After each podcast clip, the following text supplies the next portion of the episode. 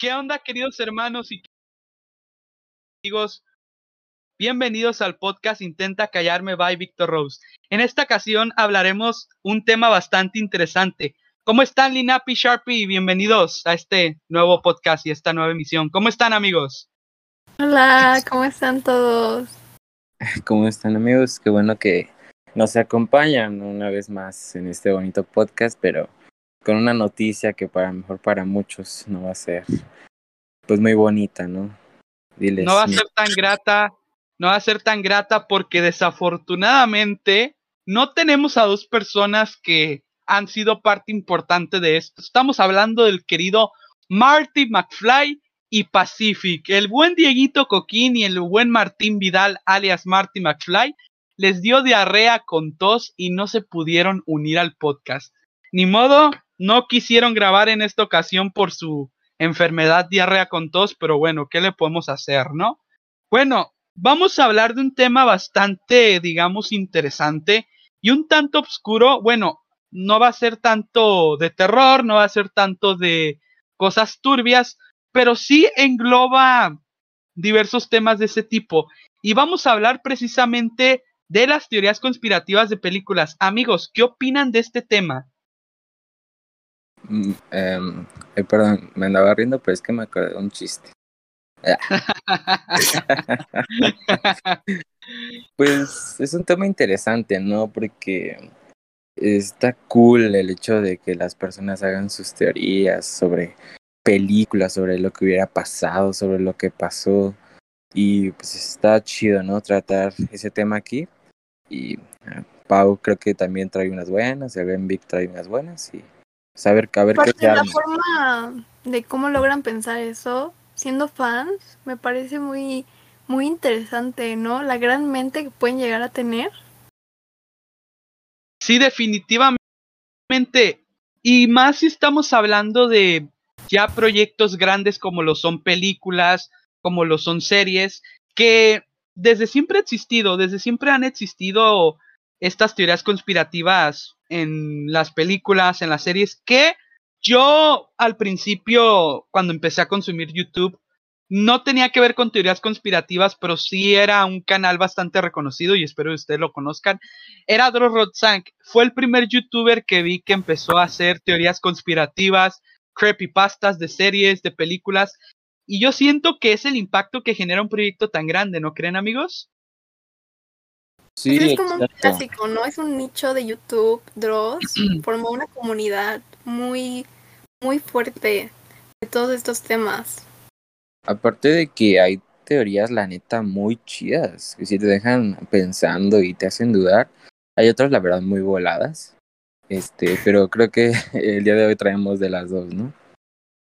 Traemos de las dos, efectivamente traemos de las dos. Yo en lo personal, pues investigué varias teorías que no tienen nada que ver, digamos, con lo que estamos acostumbrados sobre estas teorías conspirativas, porque, por ejemplo, la mayoría de estas teorías son normalmente de terror, son creepypastas, pero en esta ocasión no va a ser de creepypastas, chance y en octubre en la en el especial de Halloween lo hagamos de terror. Pero bueno, ya vamos a iniciar con las teorías conspirativas. ¿Quién quiere iniciar con esto?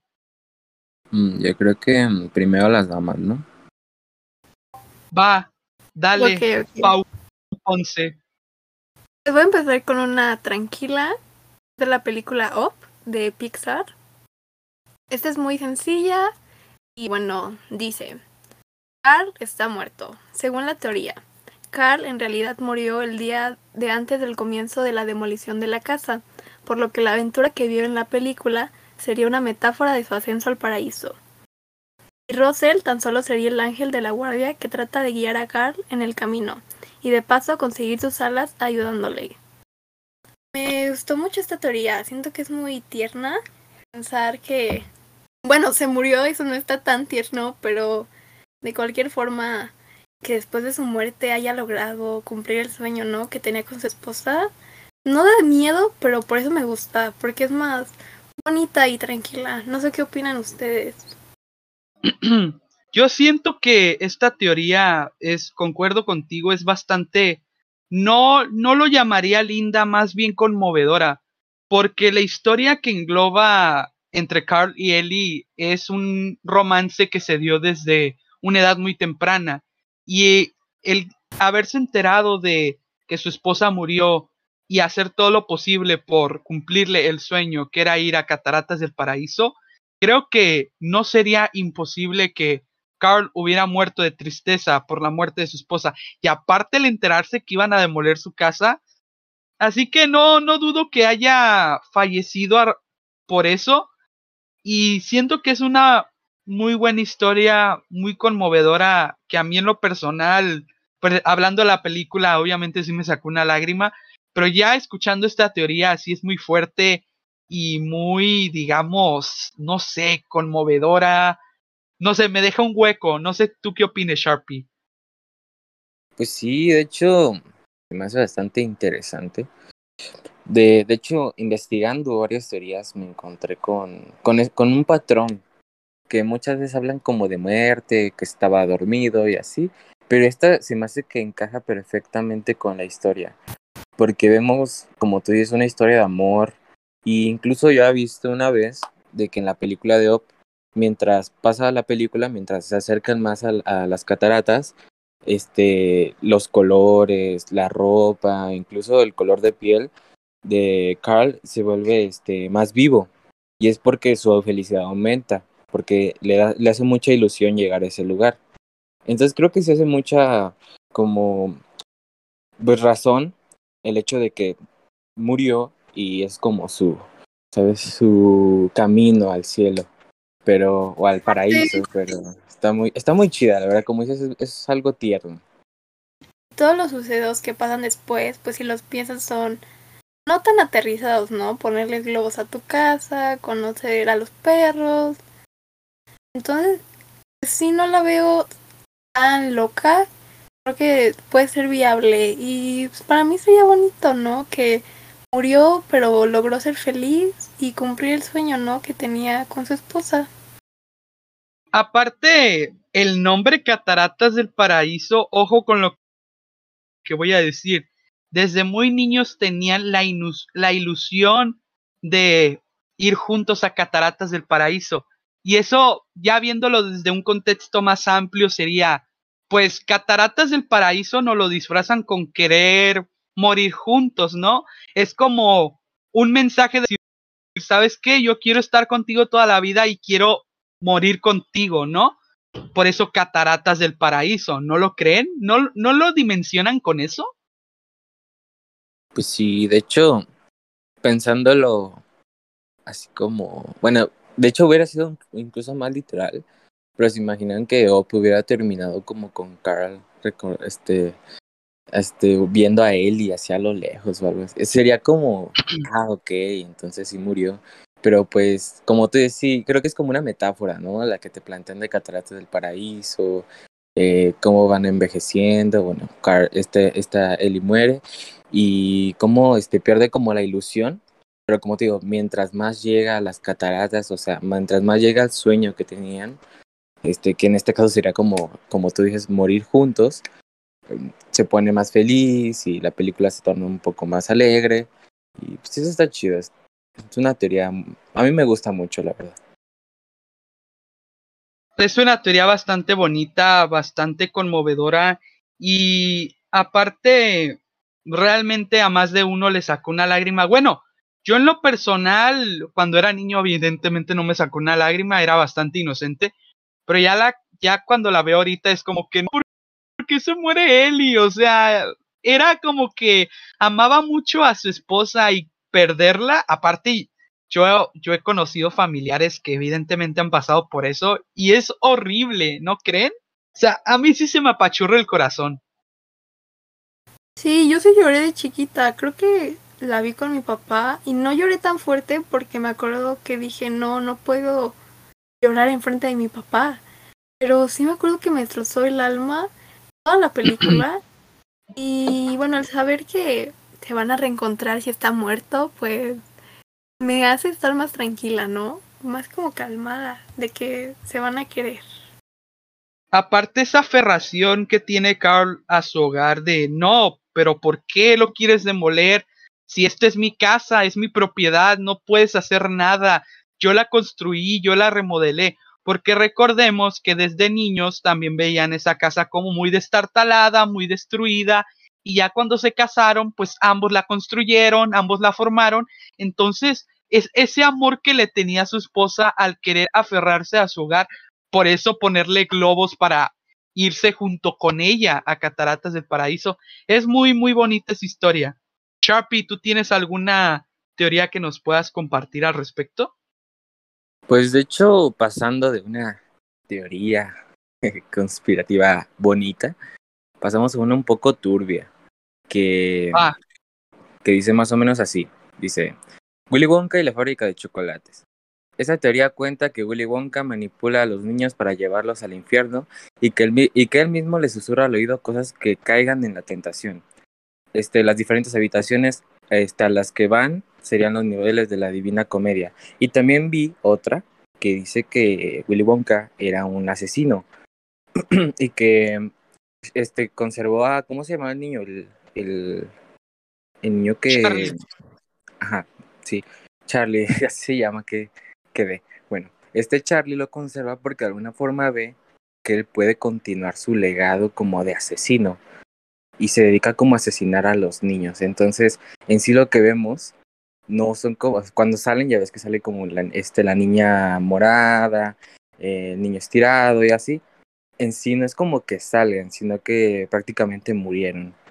Y eh, yo encontré esas dos teorías sobre Charlie la fábrica de chocolates que la verdad me gustó más la del infierno, se me hace más oscura para una película, pues no sé, tan infantil se podría decir. Pues fíjate que Charlie la fábrica de chocolates, ya viéndola en la actualidad, Willy Wonka a mí me hace pensar que no es una persona totalmente normal como nosotros, un simple mortal, vaya, porque el trasfondo psicológico que tiene Willy Wonka es bastante fuerte, porque recordemos que también cuenta como que un poco su historia, un poco traumado porque su padre era dentista y no quería que comiera dulces, como que lo estaba aislando por lo mismo de que era dentista y por eso hizo una fábrica de chocolates, una fábrica de dulces. Pero te venden ese trauma psicológico porque tiene actitudes medio extrañas. Por ejemplo, una de las actitudes medio extrañas que vi es cuando ya estaban en, dentro de donde está el río de chocolate y todo ese rollo, donde se queda serio por un momento y pues el papá, uno del papá de los niños se le queda viendo raro a Charlie, a, digo a este Willy Wonka, por lo mismo de que se quedó serio. Entonces, ahora dimensionándolo a tu, a tu teoría, no lo, no lo descartaría, ¿eh? Porque sí es un personaje bastante turbio. O no sé qué opinas, Linapi, al respecto de Willy Wonka. Infancia arruinada, ¿no? De hecho, de hecho, de hecho, este, justamente se parece porque, ah, sé que a Linapi le gusta. Este... Sí, de hecho la acabo de ver. Voy a volver a ver con esta información. Pero sí, bueno, Nah, todo esto de que es el infierno, igual se podría ver un poco tangible, teniendo en cuenta de que Willy Wonka es un hombre un poco extraño, con traumas, pues sí, que lo marcaron, ¿no? Que tu papá sea dentista, y que pum, imperio de chocolate. Pero pues sí actúa súper raro, ¿no? Y todo esto de tener a los umpalumpas, y de que un niño se cae y casi se está ahogando y se ponen a bailar y súper feliz. Pues sí se ve que estaba loco, se ve que los quería matar. Y pobre Charlie, ¿no? ¿sabes qué me acabo de acordar? Una escena súper turbia que, ¡ah! O sea, ahora que ya me pongo a imaginar, me pone la piel chinita. Es ya ves que cuando cae en el río de chocolate está como que la máquina expendidora que tiene un tubo. O sea, la mamá le pregunta, o sea que mi hijo va a hacer una barra de chocolate y le y, y Willy Wonka le dice, no señora, ¿cómo cree? Eso sería bastante asqueroso. La, la compañía nos, nos, ¿cómo se dice? Nos cancelaría por vender chocolate con restos humanos. O sea, no tuvieron escrúpulos al hacer bastante gráfica esa descripción. O sea, en teoría esa película no es para niños porque el decir eso es como que, ay, no, ¿por qué? Y de hecho, más, bueno, más adentro de la teoría de que es un asesino, decía que prácticamente era eso, de que, bueno, voy a ser un poco explícito, voy a tratar de no serlo tanto, de que justamente este Augustus Blue iba a servir como masa de chocolate. Esta violeta iba a servir como jugo para los, para los chicles. Este Mike TV iba, sus huesos iban a servir para hacer ceniza de quién sabe qué, como de caramelo. O sea, como que cada niño, cada cuerpo de los niños, no se los, o sea, no era nada más para matarlos, era para fabricar dulces. Para fabricar chocolates. Ajá, para fabricar chocolates, la goma de mascar que nunca se acababa, supuestamente esa era la fórmula, el jugo humano, como la sangre humana con como con frutas, o sea, sí, te, la leí completa y sí, cada que leía más era como de, vato, ¿qué está pasando? Y, y sí está un poco turbia. la Yo la película de Charlie, la primera, la de 1971, siento que Willy Wonka actúa más raro. Como la vi hace poco y me dio más miedo actúa medio ahí raro, tiene miraditas. Siento que, que igual es un asesino y mató a todos los niños. Sí lo veo tangible. Sí, definitivamente es bastante tangible. Aparte, realmente el dimensionarlo, ¿no? Con lo que vemos en la película, sí nos pone a pensar un poco y sí nos pone a... Nos pone en duda, ¿no? Del trasfondo psicológico de, de Willy Wonka y el querer abrir una fábrica de chocolates es, es brutal. Y citar a unos niños, que es lo peor del caso. Pero bueno, ya pasémonos a, pues digamos, una teoría que va a quedar más en blandito. Ya, ya quedé bastante traumado con lo que acabo de oír. Tengo esta teoría que de igual manera se las voy a compartir aquí en adelante. Y es sobre si Bonnie es la verdadera villana de Toy Story 4. Les voy a decir lo siguiente. Usuarios de las redes sociales tienen la teoría de que la pequeñita es la verdadera antagonista de la película animada. Toy Story es una de las sagas animadas más queridas por parte de los fanáticos, donde destacan múltiples villanos como Lotso, Sid Phillips, el Capataz y hasta el Hombre Pollo. Sin embargo, ha surgido una nueva villana, que nadie había notado hasta el momento. Se trata de Bonnie, la pequeña vecina quien se queda con la colección de juguetes de Andy en la cinta Toy Story 4. Recordemos que Andy regala todos sus juguetes antes de partir a la universidad, pero se niega a obsequiar a su vaquero favorito Woody. Sin embargo, el famoso sheriff salta a la caja, junto a sus amigos para quedarse en la casa de Bonnie. Andy deja claro que Woody es su juguete más especial y no duda en regalarlo a Bonnie con las siguientes palabras. Ahora Woody ha sido mi compañero desde que recuerdo. Es valiente como los cowboys deben de ser. Es amable, inteligente. Pero lo que hace a Woody especial es que nunca te dejará. Siempre estará ahí para ti. No importa lo que pase. Puedes cuidarlo por mí, expresa Andy a la pequeñita de cabello corto. ¿Por qué Bonnie es la verdadera villana de tu historia? Aunque Bonnie promete cuidar a Woody, sobre todas las cosas, la pequeña rompe su promesa e inmediatamente cambia al sheriff por Jessie. De acuerdo a una teoría de fans, la niña se niega a jugar con el vaquero, pues se siente atraída por su nueva muñeca favorita de cabellera roja. Sin embargo, Woody siente la responsabilidad de cuidar a su nueva dueña y no la deja ningún momento sola. Usuarios de las redes sociales han destacado que Bonnie es la verdadera villana de Toy Story 4 ya que no cumple la promesa de Andy. Pese a todo, el vaquero se mantiene fiel a su dueña y no duda en hacer su vida más divertida en los primeros días del ciclo escolar.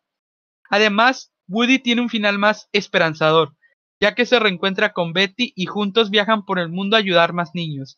¿Qué opinan al respecto, amigos? Creo que tiene un poco de razón porque, pues literal en la 4 hace Woody un lado por querer a Forky, ¿no creen? Un tenedor, o sea, Bonnie me cae mal.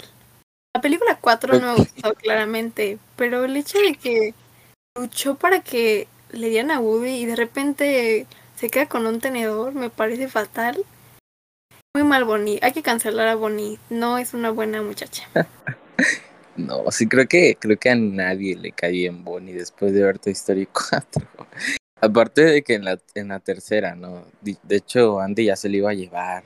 Y fue por Bonnie que dijo como mi, mi vaquero y así. Y Andy dijo, bueno, te lo doy, porque se ve que lo quieres. Y, y en la 4 así empieza y, y lo deja en el armario, incluso solamente a él. Con todos juega menos con Woody. Ay, no, la verdad que sí. Me frustra mucho ver esa escena, pero bueno.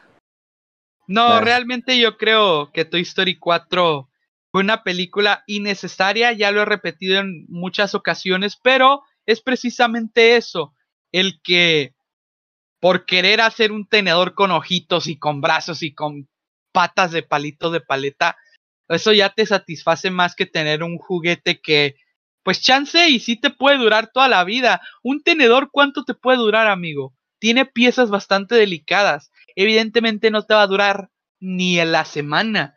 Entonces el haberlo cambiado por un tenedor y ni siquiera le importó. Aparte de que, o sea, imagínate, ponlo así, enterarse que no está Woody es como que, ah, tengo a Forky.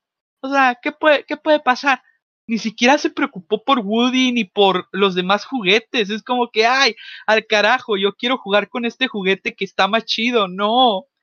A mí también me cae súper mal Bonnie.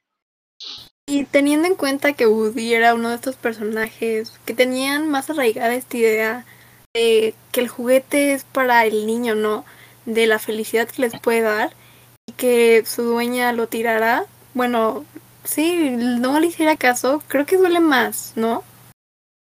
Duele más porque te venden desde la 1 esta idea de que debes llamar a tus juguetes, que no los debes de dejar, que si eres niño juega con ellos, aprovechalos. En la tercera te venden esta idea de que aprovecha tus juguetes lo más que puedas porque no sabes qué día vas a crecer y qué día te vas a alejar de ellos de alguna manera. Y Woody tenía, coincido contigo, arraigada la idea de que, pues, le tienes que ser fiel a tu dueño y no lo tienes que dejar solo porque si a ti te escogieron es porque querías jugar con él. Entonces, es un trasfondo psicológico bastante bonito, pero definitivamente es muy cruel por parte de Bonnie quererse ir por un este por un tenedor a un juguete que te puede durar años incluso. Pero bueno, de hecho, yo no sé cómo se conservan, ¿eh? porque creo que Woody es como de los 50, bueno, en la película, y, en la 4 todos se ven intactos después de pasar por, por la basura, por un montón de aventuras, siguen como, ah, sigo nuevo. Pero... No, es... Ajá, sí, Linapi, ¿qué ibas a decir? Ah, iba a decir algo como, igual lo llevaron con el viejito que aparece en la segunda y arregló a Woody, ¿no? Podría ser. Ah, bueno, sí, sí es cierto. sí es cierto.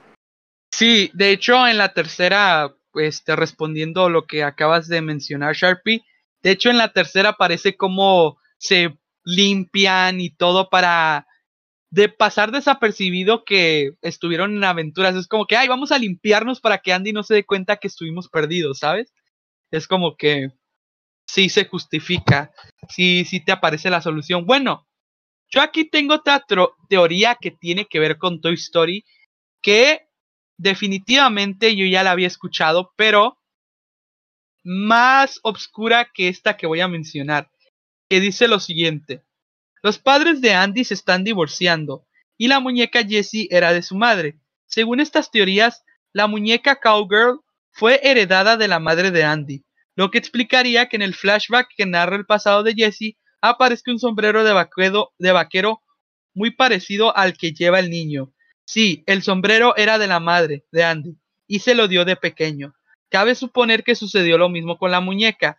Además, otra de las teorías más populares dice que los padres de Andy en realidad se están divorciando al comienzo de la primera película, lo que explicaría que la figura paterna está ausente en los grandes momentos del desarrollo del niño, o que incluso no haya fotografías suyas en el hogar familiar.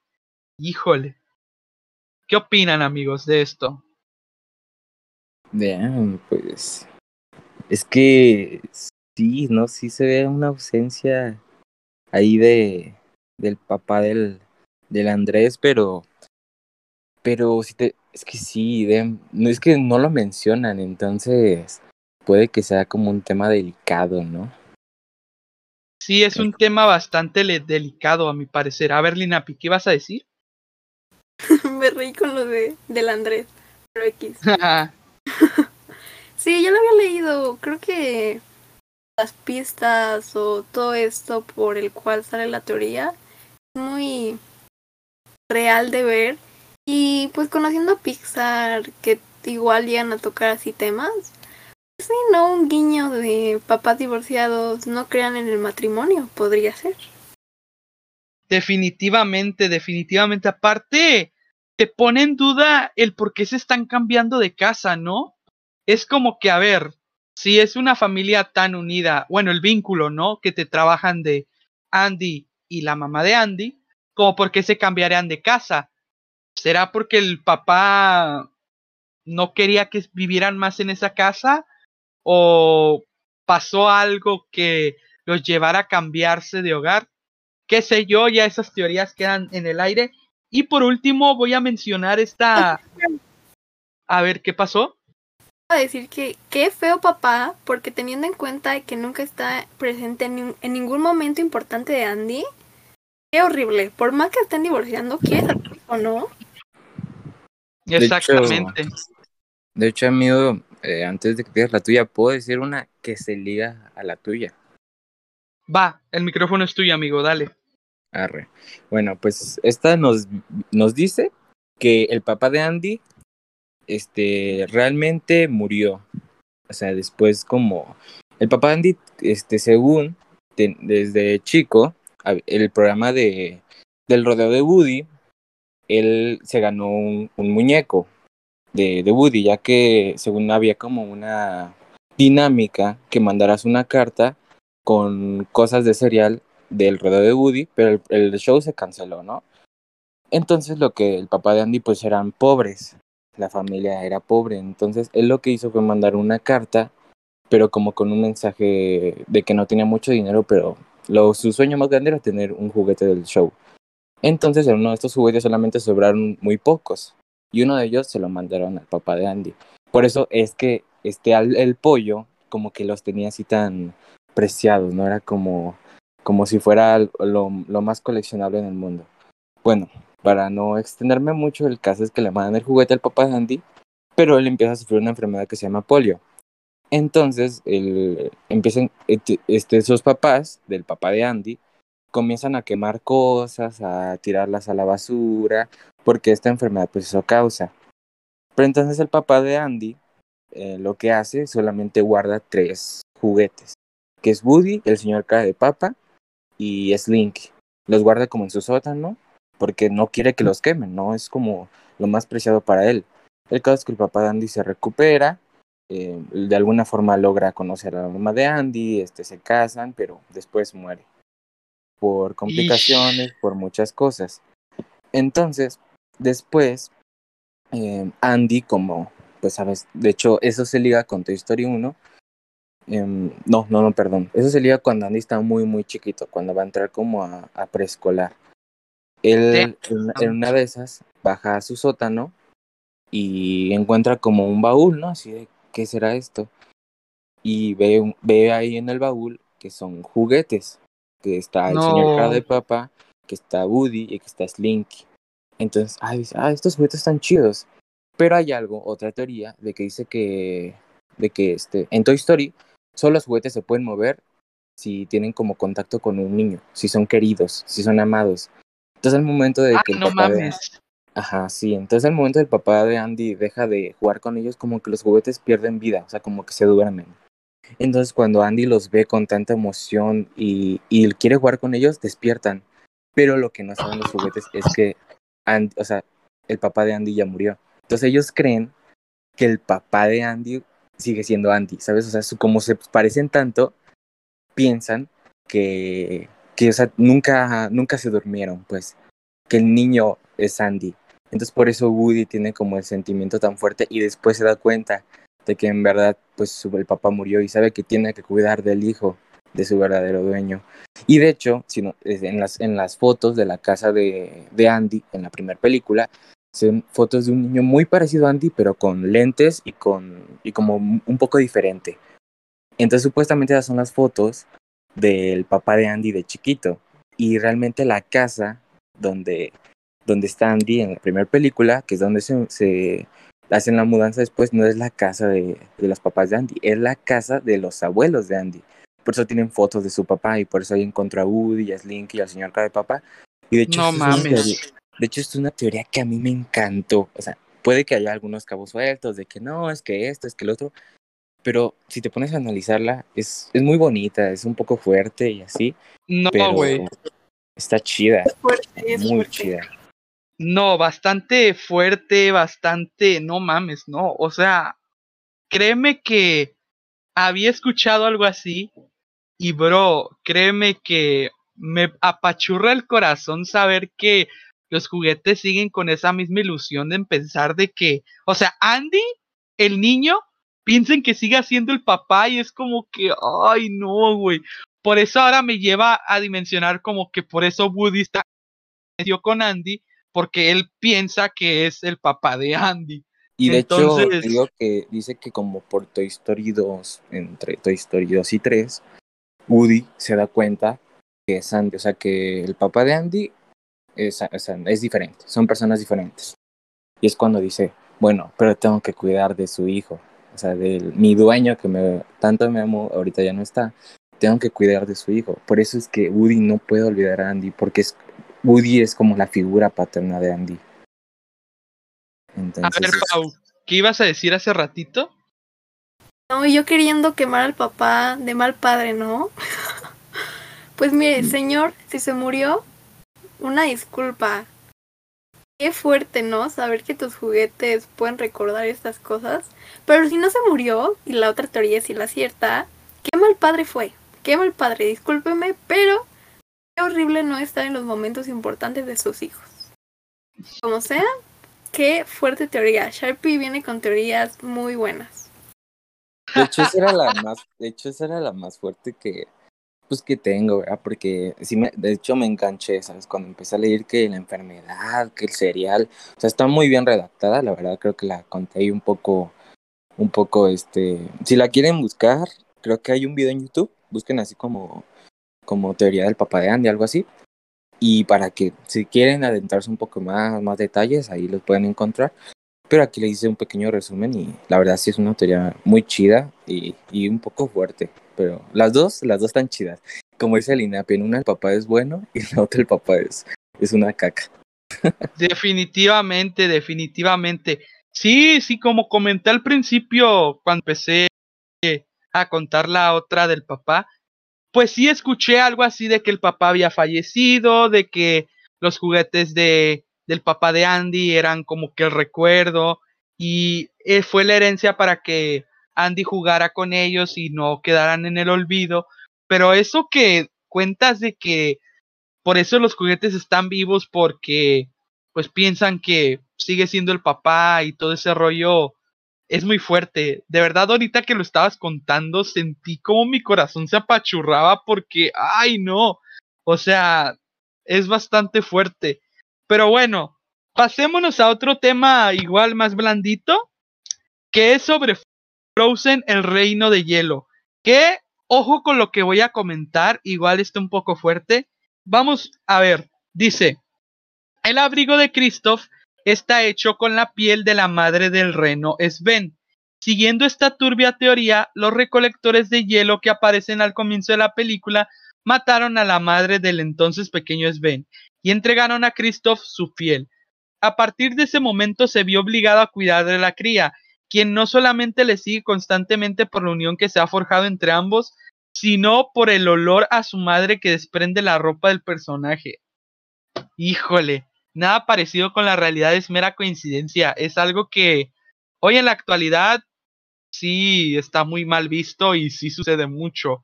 Porque verde, o sea, cazan a un animal para hacer pieles, para hacer cosas. Yo creo que sí es bastante fuerte. ¿Qué opinan amigos al respecto de esta teoría? Ahora sí, más que una teoría, es una realidad, ¿no? Reflejada en una película de Disney. Esperemos que no sea Completamente. verdadera, porque el maltrato animal no está permitido aquí.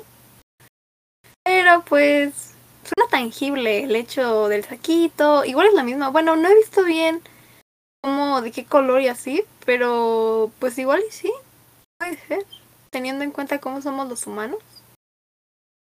Sí, que de sí. hecho se ha, se ha hecho esa alusión en varias películas y una también es muy famosa de, de hecho no es teoría, de hecho es realidad, de, no sé si recuerdan una escena en Shrek, este, de los ositos, que en una aparecen como la familia y después ya aparece la mamá como hecha una alfombra para Lord Farquaad y ya después solamente sale, después solamente sale el papá oso y el niño osito pero como tristes, No, es cierto. Ese, ese tema es fuertísimo. Y te lo meten ahí como escondido, pero sí te pega. Yo cuando me enteré dije, madres, y ver así la alfombra así como y Lord Farquaad así normal. Como, damn. Está heavy también. No, güey. No, sí, güey. Sí, sí me acordé de esa escena. Sí, fíjate que hablando de, de eso, no sé si vieron la película de Hércules que hay una escena en donde Hércules creo que pide una alfombra y creo que uno de las gárgolas saca como que una alfombra, pero era Scar muerto y la pone y de hecho te lo te lo muestran y cuando ponen en el suelo es definitivamente la piel de Scar, ¿no? no sé si hayan visto. Sí es cierto, sí es cierto. Güey, o sea, está bastante bastante heavy hasta Disney en sus años de en sus años mozos, en sus años de impacto también nos vendieron mucho eso. Está bastante turbio, ¿no? ¿No lo creen? Sí, sí, sí. De hecho, es que si te pones a analizar este secretos, historias que nos han dejado en películas, aparte de niños, infantiles como Disney, Pixar, sí, luego hay unas que, damn, no sé, ya de, yo creo que ya de más grande te vas a dar cuenta, pero si un niño conoce o se da cuenta, sí, yo creo que sí es como un pequeño trauma. Definitivamente, que ahora pasándonos a otro tema, también es como la teoría Pixar que dice lo siguiente. Monstruos SA 2001. Bude Monstruos Incorporated es la bruja de Brave. Una de las teorías conspirativas más sonadas acerca de la película Monsters Inc. surge a raíz de la aparición de un dibujo tallado de Sully en la cabaña de la bruja de la película Brave. Según esta teoría, la bruja de la película sería en realidad la adorable Boo Sully y Mike enseñaron a viajar a través de las puertas a Boo, por lo que cuando ésta crece querría atravesar puertas de nuevo para encontrar a su amigo. De esta manera habría acabado viajando en el tiempo hasta llegar a la época de Mérida, donde intenta comprender la magia. La teoría está reforzada por el hecho de que cada vez que se cierra una puerta la bruja desaparece. Damn.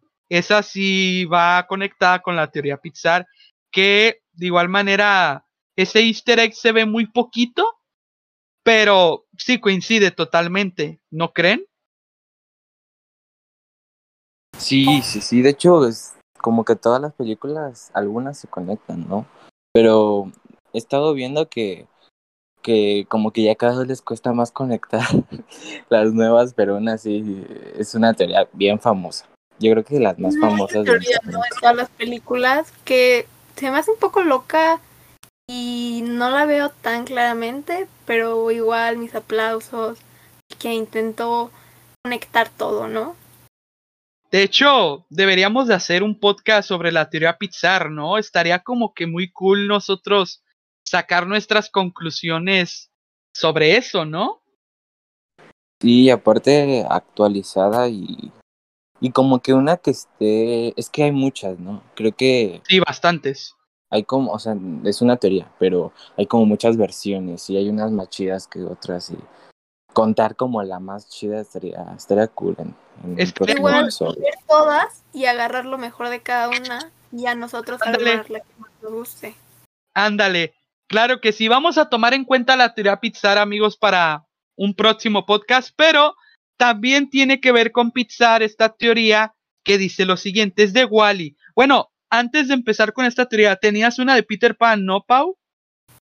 Tengo una de Alicia y de Peter Pan. Arre, aviéntate la de Alicia, primero que todo. Gracias. Es mi cátedra, ¿no? Claro que sí. Alicia en el País de las Maravillas, el libro escrito por Lewis. Y bueno, la animada por, por Disney en sus tiempos magníficos.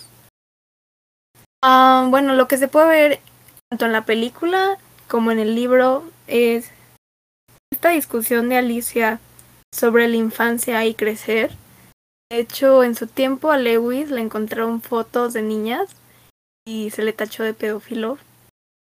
Y bueno, después de hacer estudios sobre cómo escribía y tal, tal, tal, se quedó este concepto de que tenía una fijación por la infancia, por la niñez. Esto hacía que en su obra Alicia las formas de cómo ella se hacía chiquita y cómo crecía eran estos problemas que cuando uno va creciendo y va pasando a la adolescencia se cuestiona sobre su cuerpo y de que no puede servir para ciertas cosas. Y bueno, recordemos que las obras son una vía de sublimación, o sea que convertimos un deseo que tengamos oculto para transformarlo en algo que se pueda ver aceptable. Entonces esta teoría es que Lewis, teniendo esta fijación por, su, por la niñez, crea Alicia. También la crea porque cuidaba una niña que se llamaba Alicia y la hace esta obra. Teniendo en cuenta esto, pues me gusta mucho Alicia. Podría hablar de, de este libro y de la película muchísimo tiempo. Y pues no sé qué opinan ustedes. Pues totalmente de acuerdo con esto porque, pues aparte de, sí es bastante tangible lo que cuentas, de que como estos cambios de volverse, de estar pequeña, a hacerse más grande, y de que, se cuestiona los cambios en su cuerpo, sí lo veo bastante tangible y sí lo veo bastante posible porque, pues, de igual manera, sí te venden esto de que Alicia es una niña y aparte está en un mundo raro. Ya lo comenté en alguna ocasión y aparte es bastante turbio porque, pues recordemos que la historia de Alicia, Alicia está soñando eh, que está en un mundo, pero aparte de soñar, ¿no creen que Alicia como que estuviera consumiendo sustancias ilícitas para imaginarse personajes tan enérgicos como lo son el sombrerero, como lo son el como lo son el conejo. El conejo, de hecho, si lo vemos en la primera película clásica, trae los ojos rojos. Entonces decimos, no, está, yo intuyo que Alicia estaba consumiendo sustancias ilícitas y por eso cada uno de los personajes son raros, son turbios, son bastante enérgicos y aparte el que nos venden gráficamente impactante es la oruga que está fumando las letras. Ahí nos deja más que claro que evidentemente si estaba como que consumiendo sustancias ilícitas, por eso se imaginó un mundo tan raro y tan turbio como lo es Alicia y el País de las Maravillas. Que de hecho el nombre, pues también, lógicamente, va de la mano con lo que digo, ¿no? Pues y también hay como conceptos de matemáticas hay ocultos, porque pues Lewis era un genio de las matemáticas, las cuales pues no vamos a decir porque no es como que seamos súper inteligentes para eso, pero pues también estaría bueno igual si un día nos metemos a un concepto más matemático y no tanto de drogas, ¿verdad? es que son de esas historias que, que si te pones a analizarlas o si les buscas un trasfondo diferente, puedes encontrarte un montón de cosas y, y como tú teorías em, y demás, ¿no? Como yo también había escuchado, es que ya es que toda la gente y todas las, eh, las personas que hacen estas teorías quieren relacionarlo con la muerte y con el infierno. Y también pues había escuchado de Caliza, según había viajado eh, al infierno y que estos animales como que se manifestaban en cosas llamativas para ella y que cada uno de los animales era como un demonio queriéndola como atraer o algunas cosas bien raras em, pero sí es una historia bien volada y y, aparte muy, muy chida y, y, la película también es muy chida. Un libro y una realmente. que los niños pueden ver, pero la pregunta es que si la pueden entender completamente, ¿no? Sí, sí, sí. De pues hecho... fíjate, ajá, sí, Sharpie, ¿qué? No, no, dale amigo, dale. Sí, pues fíjate que también remontándonos a la historia de Lewis, tengo entendido que también la historia es un poco obscura como lo dice el INAPI, sí lo pueden consumir infantes, sí lo pueden consumir niños, pero también el, el entenderlo del todo es bastante cañón. Por ejemplo, el libro sí engloba cosas muy obscuras, de hecho, hay que hacer mención honorífica a, a una sección que desafortunadamente ya no está y es toma 3 donde se cuenta la historia de, de Alicia en el País de las Maravillas. Pues en teoría no es un libro para niños porque sí engloba cosas bastante turbias. ¿O no, Linapi? Sí, yo recuerdo la primera vez que lo leí, no entender nada. Pues no sabía que estaba leyendo, lo leí en la secundaria y lo leí como cuatro veces, donde hacía anotaciones, porque de verdad, el libro sí, sumamente loco, la película de Disney sí, pues lleva mejor la historia para entenderlo más fácil, pero el libro es increíble, está loco, pero se lo recomiendo mucho, la verdad. Es bastante loco que de hecho, también ahí te va, hay que ser también como que un podcast comparando, ¿no? Las historias reales con las, con las películas, porque sí es bastante turbio, ¿no? Como que sí, el hecho de la censura también en la época de Walt, sí, el factor censura no era tan, no era tan marcado como ahora, ¿no creen? No, sí, aparte que te lo dejaban como abajo de la mesa, ¿no? No te lo decían tan literal, pero sí. Como que era, como que creían como que no te ibas a dar cuenta, pero si, si te dabas cuenta y actualmente así cualquier cosa ya nos, nos causa revuelo y se hacen teorías y, y la gente se vuelve loca así por un mínimo detalle, una pequeña referencia y en esa época sus referencias eran así literalmente casi decírtelo. Sí, definitivamente es bastante, bastante heavy este asunto, pero bueno, pasémonos ahora a la época del renacimiento de Disney, que también es una teoría que tiene que ver con esta gran película icónica que más de uno recuerda, es Aladdin, que dice lo siguiente. La película transcurre en un futuro post-apocalíptico. Perdón, esta teoría se basa en algunos datos que ofrece la cinta, como cuando el genio dice que ha estado atrapado en la lámpara más de 10.000 años, o cuando le dice a Aladdin que su ropa parece del siglo III. Además, esto explicaría todas las referencias del genio a la cultura pop, y que, por ejemplo, tuviese un televisor en la lámpara.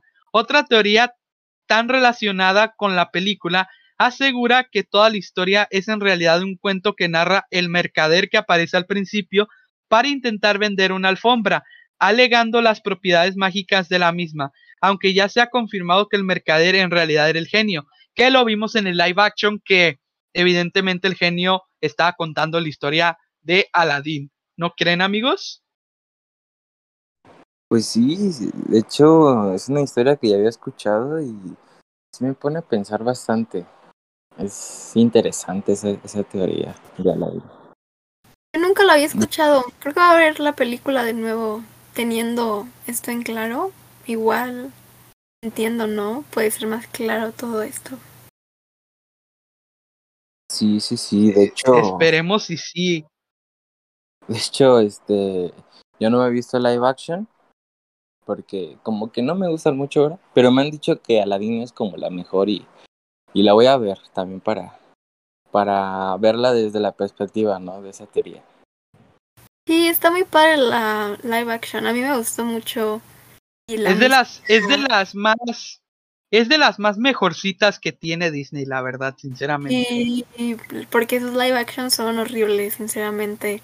Es el único live action que me ha gustado, de hecho.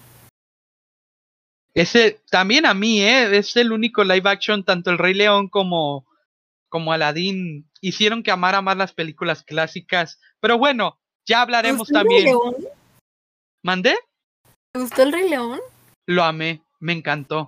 el live action. No, Lo amé. lo amé.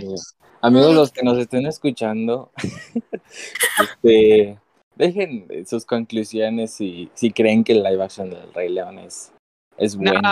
yo confío, yo confío en la raza que sigue el podcast que sí les gustó el live action del Rey mm. León. Nadie le gustó Víctor. No, a nadie le gustó. Bueno, yo no he escuchado que alguien le como ver un documental de National Geographic. Ándale. bueno, ajá, sí. No, bueno, sí, mejor este si, si quieren ver ese tema estaría chido, ¿no? Que ahí al Instagram sí, ahí al Instagram del podcast o a nuestras redes sociales personales, ahí nos dicen que show. Bueno, pasémonos ahora a otro estudio. Sí, adelante, dale, amigo. Voy a decir una, para no salirnos como de Disney, Pixar y todo eso. Está rápido. Este, esta nos cuenta que al parecer esta teoría, la, recuerdan en Ratatouille la casa de Remy, de la viejita, de la escopeta, todo eso. Sí, lo que claro. Nos dice, lo que nos dice esta teoría es que realmente esa casa es la casa de Ego, de pequeño, del crítico.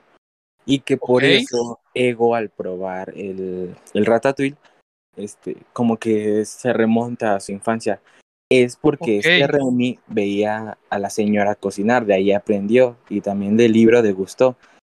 Entonces, en realidad esa señora sería la mamá de Ego.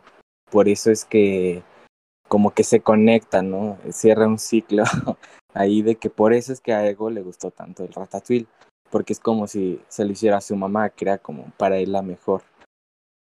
wow, eh. Podría ser también, ¿sí, Linapi, qué ibas a decir? Ah, que es muy tierna. Me gusta mucho esa teoría.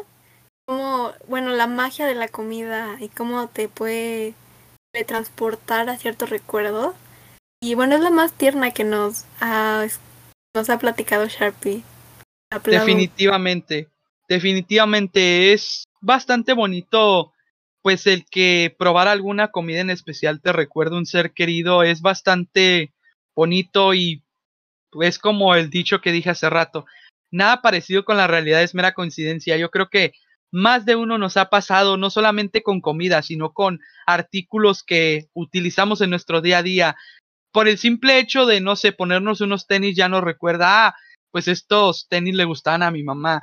O, ay, probar comida, ay, este, no sé, pizza, ay, le gustaba mucho a mi papá. O sea, realmente sí es muy tangible esto y realmente es bastante conmovedor. A mí lo personal sí, sí también se me apachurra como que el corazón, pero bueno. Pasémonos a, ahora sí a otro estudio, ya no tiene que ver con Disney, ahora ya tiene que ver con DreamWorks. Una de las sagas más famosas que tiene DreamWorks es Shrek, que dice lo siguiente. Todo es una, una alucinación de Fiona. Según esta hipótesis se logró ver de el burro todo forma parte de las alucinaciones de Fiona, surgidas como consecuencia del aislamiento de más de 20 años que ha sufrido en una torre. Es bastante cortita, pero ¿ustedes qué opinan, amigos? Pues fíjate que nunca la había escuchado, pero tendré que verme Shrek otra vez. De hecho, hay muchas teorías de Shrek y, estaría cool, ¿no? Saber más de todas esas. No sé qué opine esta Nina Pi. Mi pregunta es cómo logran pensar todo esto, ¿no? De ver una película de un. Llegan a conclusiones súper locas. Definitivamente yo pienso, y como lo comenté aquí en el, al principio de, del podcast, es el impacto que genera un proyecto tan grande como lo es una película, porque las películas son parte de nuestra cultura, que tristemente hoy en día no se le ha dado el enfoque que se le tiene que dar por eso la elaboración del podcast. Entonces siento yo que el simple hecho de que hayan proyectos grandes y dejen esos huecos que inconscientemente a lo mejor no los tenían, pero los dejan, es como que verde, te llevan a, hacer ciertas teorías que el público y los fans de Hueso Colorado crean y nos dejan muchas conclusiones, ¿no creen? Sí, te cambian la visión, ¿no? Acerca de la película. Este, por ejemplo, no sé, la de Op, lo que decíamos, o sea, que esté leyendo la teoría, escuchándola, de cuando la vuelves a ver te cambia totalmente lo que ya tenías sobre la película. Y, y, eso está, está chido, que la, que la raza haga ese tipo de cosas, porque luego si encuentras unas bien, bien chidas, bien, bien, este, muy bien redactadas, pero luego también hay unas que así de, no, pues Darth Vader en realidad es Jesús. Es como de, no. sí, sí, hay muchas, muchas de ese estilo. Este, de hecho, anduve descartando muchas de esas. Leí muchas de, así de, de Jesús, así. Amigos, si algún día se ponen a, a buscar teorías, les aseguro que van a encontrar del infierno y de Jesús, de que este Woody es el salvador de los juguetes y así. Entonces, pues, pues sí, hay muchas que la raza se, se saca de, de un buen viajezote y hay otras que la neta parece que a nuestro amigo este Víctor le está dando un ataque de, de risa. No, güey, definitivamente. Es como decir que Marco Antonio Solís el Buki es Jesucristo, no juegues. Que la reencarnación, es que la reencarnación. De hecho, qué bueno que tocamos el tema. Hay que hablar, o sea, yo, un así poquito, una pequeñita este, sección sobre eso. Cómo hay raza que se inventa cosas así súper alocadas. Hay unas que neta, mi respeto, súper bien redactadas, no sé cómo, cómo lo logran, pero hay otras que te digo así de que de que no sé, de que Forrest Gump en realidad es el diablo y que no ¡Ah, la madre! De hecho, de hecho he visto una este regresando a Shrek de que Shrek era el Mesías. No manches. Y que, y que supuestamente en Shrek, como, como los animales y las criaturas convivieron con los humanos, pues crearon hijos y nacieron monstruos y se conectaba con Pixar, con Monster Inc. Y, y, dices, what the fuck, ¿en qué momento se les ocurrió combinar Shrek con Monster Pero bueno, eso, lo, eso lo veremos después. Eso lo vamos a ver después, definitivamente. No manches. Deberíamos formar nuestra propia, nuestra propia teoría, ¿no? Ah, estaría cool, eh, estaría cool. es como tipo en, en Toy Story, ¿no? De que Andy es este es, todos sus amigos, porque todos tienen la misma cara que sería de que Víctor es Shell Sharp y es... que el Pacific es el McFly y la, y la fregada. Es que, Kelly Nappy es este, la mamá de todos, así. Mándenos sus teorías a, Insta. Mándenos sus teorías a Instagram, estaría cool, ¿eh? podcast. Sí, claro que sí. Pues mira, yo había. Todo fue un sueño de Víctor. Andy Bernie. Yo había, había escuchado alguna teoría que esta ya me la contó mi papá, que los pitufos, decían que los pitufos eran satánicos y que no los tenías que ver porque según estaban malditos y te podían hacer no sé qué, o sea, es muy de la vieja guardia esa historia. Y porque... que representaban como, este, ¿cómo se llaman los? Siete pecados, capitales. Sí. sí, sí, sí. De hecho, hace rato lo estaba comentando con Linapi antes de grabar, de que es muy de la vieja guardia eso porque, pues los pitufos son de los setentas, entonces, sí va, sí va de la mano con, con esta, con estas teorías conspirativas. Linapi, ¿nos puedes contar la de Peter Pan? Porque esa me intriga mucho, ¿eh? Ok, también iba a decir que una parecida a la de los pitufos, la de Winnie Pooh, que cada personaje es como una enfermedad mental, ¿no? Depresión, esquizofrenia, algo así. No me la sé muy Sí, sí, que dicen que cada uno de los peluches de Christopher Robin representan como que las emociones de él. La depresión, la, la ansiedad, la hiperactividad, etcétera, ¿no? Que sí tiene mucho que ver, de hecho. Que de hecho. Que de hecho. Sí, que de hecho, por la misma enfermedad de la esquizofrenia, Christopher Robin piensa que sus peluches se mueven, por eso les habla y todo. Y lo que no sabían es que Winnie Pooh es Jesús. A ver, Linapi, cuéntanos.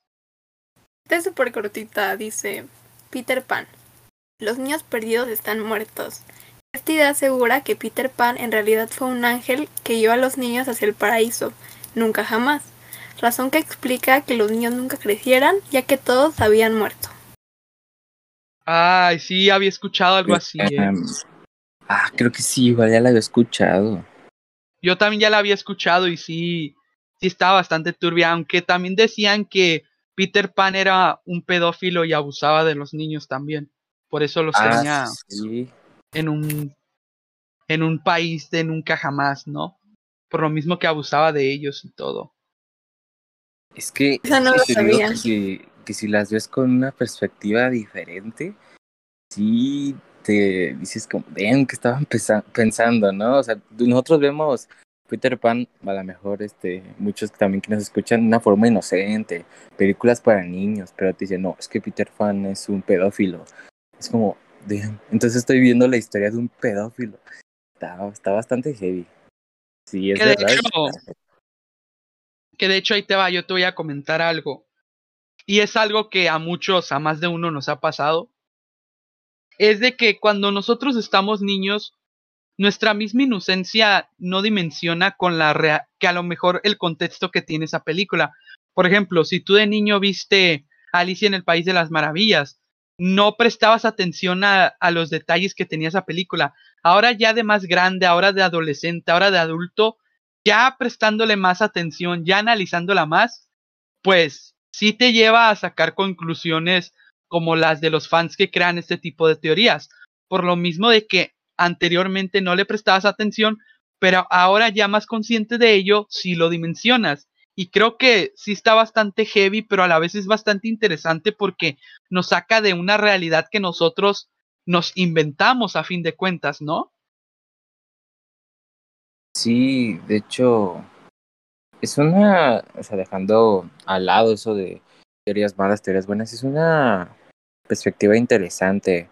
¿Cómo es que muchas personas pueden ver en películas, series, caricaturas, algo que puede ser inocente, como tú dices, para muchos, este, infantil, muchas personas lo pueden ver como algo súper turbio y, y está interesante, ¿no? ¿Cómo, ¿Cómo funciona esa mentalidad de que para todos es cambia un poco y está chido que la gente comparta este, este tipo de cosas.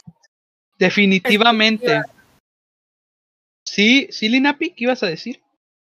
Ah, que bueno, voy a poner un ejemplo, como esta película y este libro, el cual es muy conocido, que se llama Lolita, por Nabokov. Ok. Como hay gente que idealizó una historia de amor cuando claramente es una historia de abuso, y que toda la perspectiva del libro de la película es por un pedófilo, cómo abusa con la niña. Entonces, todas, todas estas intenciones que te hacen creer que Lolita lo quería en realidad es porque su mente lo hace pensar que la quiere, cuando en realidad Lolita es la que está sufriendo un abuso de su padrastro. Son perspectivas. Sí, definitivamente esto, esto nos lleva a pensar pues en nuestra mente inocente el que no está sucediendo algo, ¿me entiendes? Lo mismo lo de Peter Pan, nosotros creíamos, ay, qué bonito, fantasía, es un mundo donde no sucede nada. Sí, pero no te pones a pensar que a lo mejor Peter Pan era un pedófilo y abusaba de los niños y los ocultaba en un lugar en donde no lo pudieran encontrar o de que los niños estaban muertos y que y que Peter Pan era un ángel, pero se me hace muy cliché eso. Yo lo llevo más de que y perdón si lo voy a decir, pero yo lo dimensiono más a que Peter Pan abusaba de de los niños y los ocultaba para que no se dieran cuenta. Que de hecho, aparte, pues el ir a su casa por ellos y llevárselos y que les dé polvitos mágicos para volar, como que hmm, también te lleva a pensar otras cosas, ¿no? Ojalá no, ojalá Peter Pan sea un alma buena, que nos estemos equivocando, por favor, ojalá. Ojalá. bueno, amigos, yo les traigo aquí una pequeña ráfaga ¿no? de teorías rapiditas, cortitas, este, para que no se nos extienda esto. Eh, la primera es de que el doctor Emmett Brown de Volver al Futuro, en realidad, eh, si ven que en una escena se pone enfrente del DeLorean, hacía toda velocidad. Sí, y bueno, sí, lo sí. que pasaba es que el doctor Emmett Brown le salía todo mal, no tenía ningún experimento bueno. Y con este lo que buscaba era suicidarse. O sea, mm, al fin acabar con su vida con un experimento, el que él sabía que no iba a funcionar. Y al final que funciona es cuando cree, ¿sabe? Ya sigue como creyendo en la vida y es por eso que se enamora de sí. Esta la verdad se me hizo como, te digo, como la de Jesús es este Es muy Woody. cliché, muy cliché, sí, sí, sí. muy Bueno, cliché. pues ahí les van otras, miren, dice Cars. Sucede en un futuro donde los autos acabaron con los humanos y adoptaron la personalidad de sus últimos dueños. Este, y dice uno que es Burton Burns. Victor Frankenstein, Victor Van Dort y Jack son la misma persona, pero su gran, por su gran parecido y el de sus perros. Es, la otra es Buscando a Nemo. Nemo no es real, sino una manifestación del duelo de Marlene. Y además Nemo, significa nadie en latín. O sea que al, al parecer como Marlene se lo imaginaba, ya que pues habían muerto todos sus hijos y, y, y su esposa. Y la última es de Titanic, que dice que Jack nunca existió y Rose se lo imaginó para escapar de la idea de casarse con, con el otro tipo. Y, y que por eso como que no, se, no existen registros de, de Jack. Es bastante turbio y bastante... A, la, al principio la que contaste sí se me hizo igual muy cliché, pero la de Jack y, y eso se me hizo wow, o sea... La de qué Nemo. heavy, ¿no? La de La Nemo, güey. la de Nemo está He escuchado turbia. que el papá se vuelve loco y entonces en esta locura crean Nemo para, pues por la culpa. Es que aparte es el trauma, trauma psicológico que tiene Marty, creo que se llamaba Marty, ¿no? El papá. Ma- Marlene. Merlín. Marvin. Merlín, No. Marvin, como se llame. Marlene. No, Marlín, Mer- Merlin es otro. Merlín. Merlín el, Es el, el este. Ey. Sí, no, te digo, Marvin, el este, el papá de, de Nemo, ese trauma psicológico de que perdió a la mamá y no quiere perder a su hijo, que a fin de cuentas lo perdió y el y la desesperación de quererlo encontrar, wow, es un trasfondo psicológico bastante fuerte que de igual manera también nada parecido con la realidad es mera coincidencia, definitivamente también se podría ver bastante tangible, ¿no? Eso. Terapia, ocupan terapia. Todo esto se puede arreglar con terapia. Tómenlo en cuenta. De, ¿Tú de les hecho, puedes dar eso- terapia? ¿Tú les puedes dar terapia, Linapi? Pues no, pero pues pásenme sus contactos y los recomiendo, ¿no? Con psicólogos. esas personas que hacen las teorías de asesinos, infierno, y las personas que hacen las teorías de que, de que Jesús es este Shrek, vayan a terapia, amigos. Y Sí, por si, no, si no sigan escribiendo, porque por algo son famosas, ¿no? Sí, sí, sí. Bueno, amigos, pues ¿No, Víctor, ya. A ver, dale. A ver, dale. Pues esta teoría es que Bella Swan es un súcubo. Un súcubo es una figura mitológica. Es un demonio que forma. que pues hace forma como si fuera una mujer hermosa para seducir los hombres. Entonces lo que dice esa teoría es que Bella Swan es un súcubo y por eso cuando llega. No solo Jacob y Edward se enamoran de ella, también los de su clase le prestan mucha atención. Es una teoría súper chiquita, pero yo como fan de Crepúsculo quería contarla y plasmarla en el podcast. Pues de igual manera me vas a funar por lo que voy a decir, pero también se me hace muy cliché esa historia. No, es como que me. Es- Está No. interesante porque... Está interesante. Porque mira, o sea, de alguna forma sí es como de, "Damn, ¿por qué se fijaron en, en, en, en esta Bella, se llama? Creo. Es que bueno, yo no, yo nada más me he visto las películas y una vez creo. Em, pero sí está interesante. Es, te digo, es como esas teorías de que si la, si te pones a ver la película en una perspectiva, es como de, "Ah, órale, puede tener sentido. Es, es, es de esas. Puede tener sentido, pero de igual manera, no sé, a mi parecer se me hace que es bastante, bastante cliché, o sea, no sé que si mira, es por... Es Ajá. que, perdón amigo por interrumpirte, pero mira, al final de cuentas, pues las teorías nacen de eso, ¿no? Del saber por qué, del saber qué, del saber qué, después... El buscarle el porqué, el buscarle Exacto, el y hay porqué. cosas que, o sea, neta, no hay buscarle el por qué. Por ejemplo, aquí de Vela, pues, no sé, porque la historia le exigía así tan fácil. Por eso se enamoraron tantas, no sé, este Jacob y, y este Edward, creo que se llama. Es eh, como, es como si hicieran, es como si hicieran una teoría conspirativa del planeta del tesoro, que el por qué el doctor decidió elegir esa tripulación y no eligió otra. Saludos al buen Coquín que en un stream dijo eso. ¿Eh? Podríamos hacer la teoría nosotros, hay que pensarlo. Hay que pensarlo bien, que el buen Coquín, yo sé que estás escuchando esto, hermano, pero te pasaste de lanza al... O sea, no me quito de la cabeza el por qué quería que justificaran que por qué eligió esa tripulación y no eligió otra. Güey, Eso no te lo van a justificar, no manches. Es como decir que, que Winnie the Pooh era Jesucristo, no juegues. Pero puede ser. no, es que sí, amigos, los que ponen de Jesucristo, que es todos los personajes principales, vean, o sea, búsquense otro dios. no, pues. no, también hay que respetar religiones. A lo mejor es raza que es cristiana o es católica.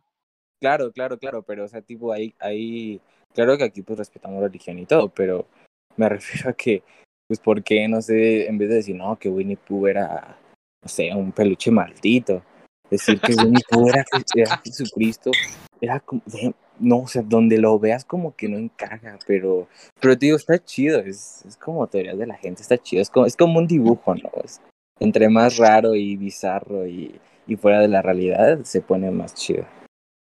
Bueno amigos, pues ya vamos a dar, vamos a concluir este podcast. En conclusión, ¿ustedes se les hace un buen idea las teorías conspirativas de la gente hacia películas famosas? Mm, dale, dale, esta, Pau. Gracias. No creo que sean necesarias, pero las agradezco mucho. Son muy interesantes y te llegan a ver y llegas a ver las películas de diferente forma y creo que soy fan de las personas que pueden llegar a pensar todo esto, la mente que tienen que tener, me parece muy interesante. Sí, a mí también se me hace muy interesante el cómo el impacto que se le genera al público un proyecto grande y tener esa creatividad, porque a fin de cuentas es gente creativa, gente con una mente y gente que es observadora, que mis respetos. Porque claro, el ojo para ver todos los detalles y que concuerden. Y es totalmente de acuerdo, porque aparte, como dices tú, coincide. Entonces realmente está muy, muy cañón. De igual manera, hacemos mención honorífica a todas, esas, a todas esas mentes brillantes que han creado teorías bastante buenas que de igual manera han llevado a que nosotros como consumidores nos lleven a diferentes conclusiones y siento yo que está muy, muy chido. ¿Algo que quieras comentar, Sharpie, al respecto? No, pues de que, por ejemplo, yo también traía una, una preparada que, pues, ¿sabes? para ya no alargar, aparte es extensa, que era sobre este Homero Simpson, de que en realidad está en coma desde un episodio y que por eso los episodios son tan locos a partir de ese año.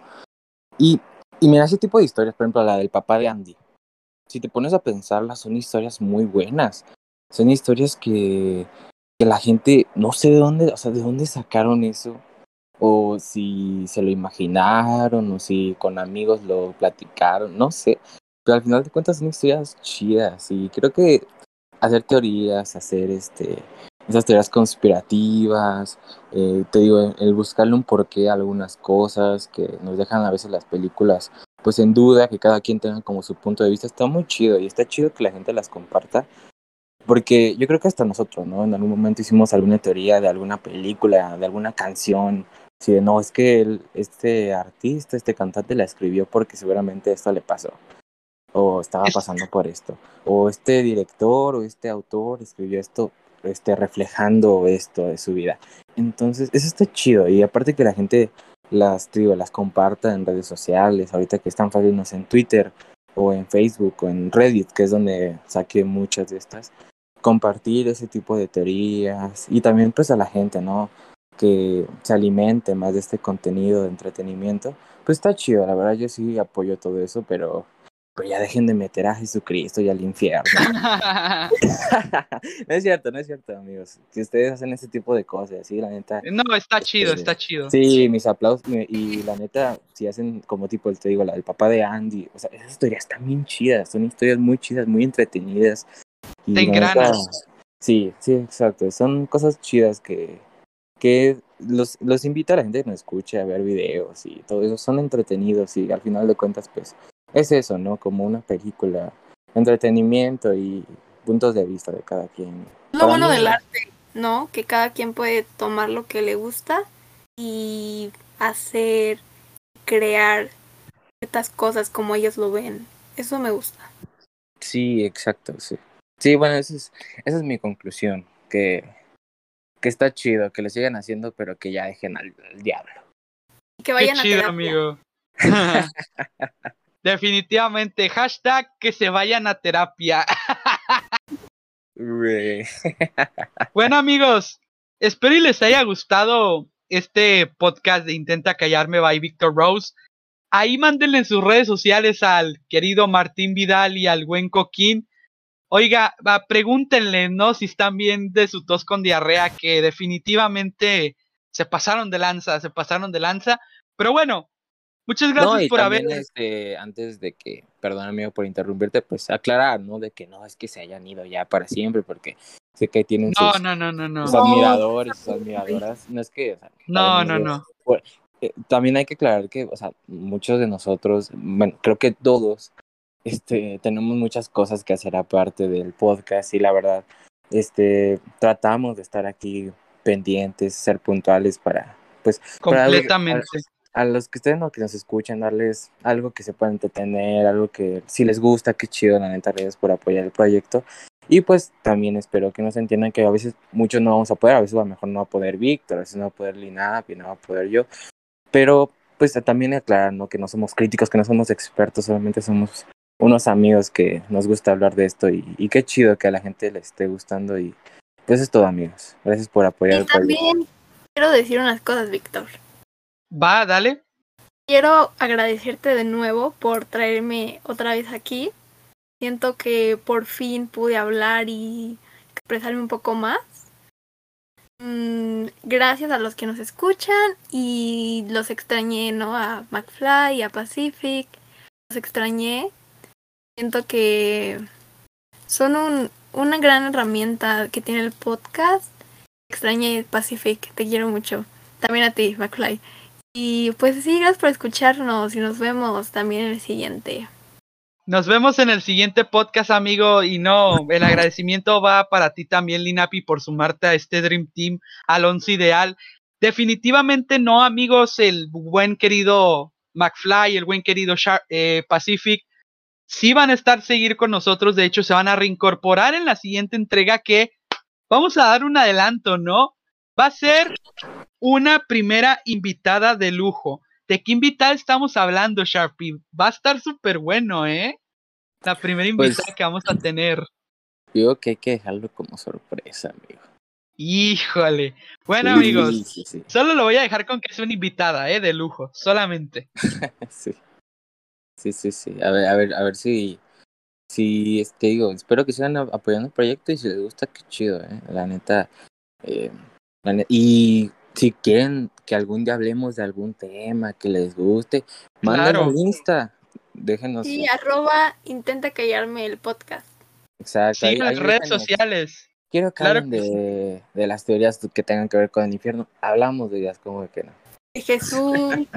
de Jesús, de, de, si, de, si la torta, de si la torta de tamal es buena o es mala, qué sé yo, ¿no? Entonces... terapia. Exactamente. De que el del 8 en realidad es este satánico, todas esas teorías que yo que ya me he visto. Si quieren este que hablemos de Dios, déjenos ahí al Insta y, con gusto. Pinche Sharpie. Bueno, amigos, espero les haya gustado este podcast. Intenta callarme by Victor Rose. Una vez más, Sharpie, Linapi, muchas gracias por estar aquí, amigos. Nos vemos en el siguiente episodio que va a estar súper bueno. Ya van a estar el Coquín, ya va a estar el McFly.